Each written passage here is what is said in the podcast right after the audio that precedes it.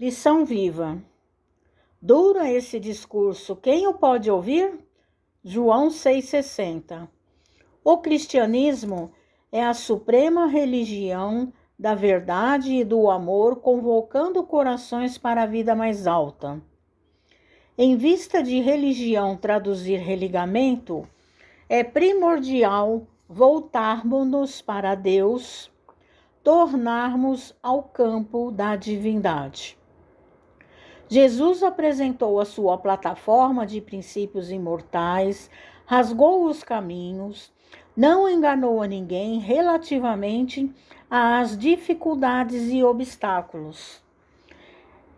É necessário, esclareceu o Senhor, negarmos a vaidade própria, arrependermos-nos de nossos erros e convertermos-nos ao bem.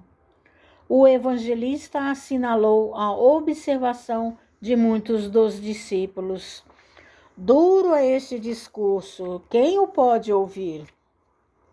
Sim, efetivamente, é indispensável romper com as alianças da queda e assinar o pacto da redenção.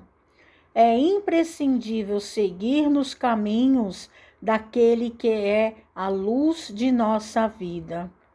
Para isso, as palavras brilhantes e os artifícios intelectuais não bastam. O problema é de quem pode ouvir a divina mensagem, compreendendo-a com o Cristo e seguindo-lhe os passos. Lição 176 do livro Caminho, Verdade e Vida, Francisco Cândido Xavier, por Emmanuel.